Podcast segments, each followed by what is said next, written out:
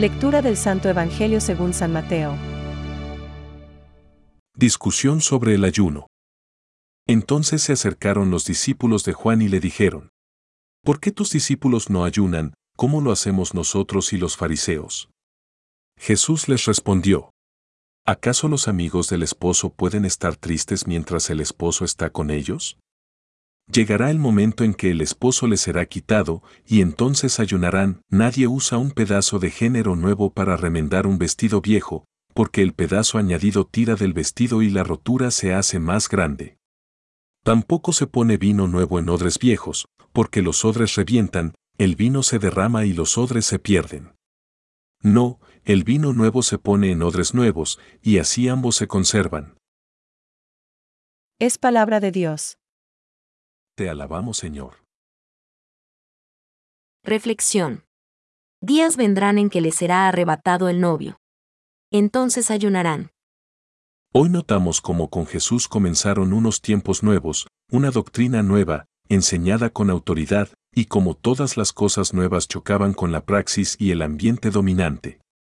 Así, en las páginas que preceden al Evangelio que estamos contemplando, vemos a Jesús perdonando los pecados al paralítico y curando su enfermedad, mientras que los escribas se escandalizan. Jesús llamando a Mateo, cobrador de impuestos y comiendo con él y otros publicanos y pecadores, y los fariseos subiéndose por las paredes. Y en el Evangelio de hoy son los discípulos de Juan quienes se acercan a Jesús porque no comprenden que él y sus discípulos no ayunen.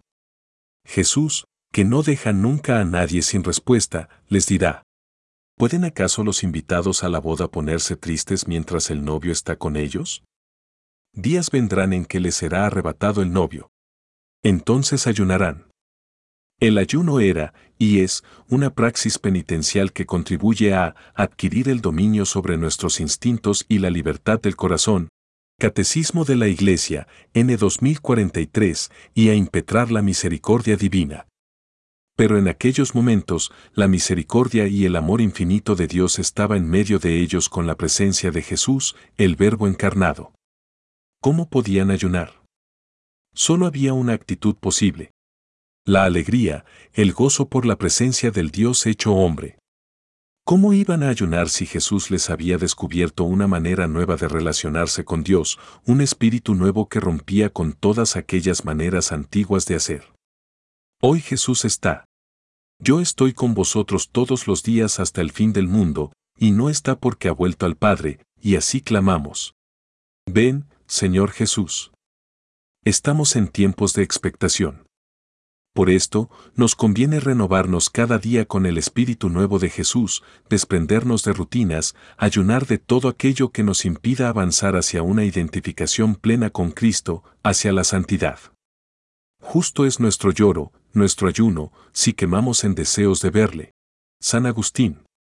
A Santa María le suplicamos que nos otorgue las gracias que necesitamos para vivir la alegría de sabernos hijos amados. Pensamientos para el Evangelio de hoy. El ayuno es el timón de la vida humana y rige toda la nave de nuestro cuerpo. San Pedro Crisólogo. A vino nuevo, odres nuevos.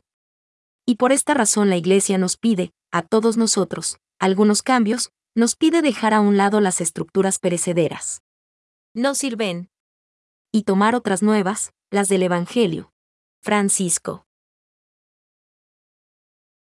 Los laicos cumplen también su misión profética evangelizando, con el anuncio de Cristo comunicado con el testimonio de la vida y de la palabra.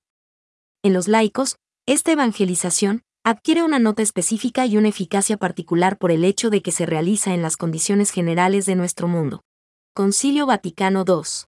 Catecismo de la Iglesia Católica, número 905.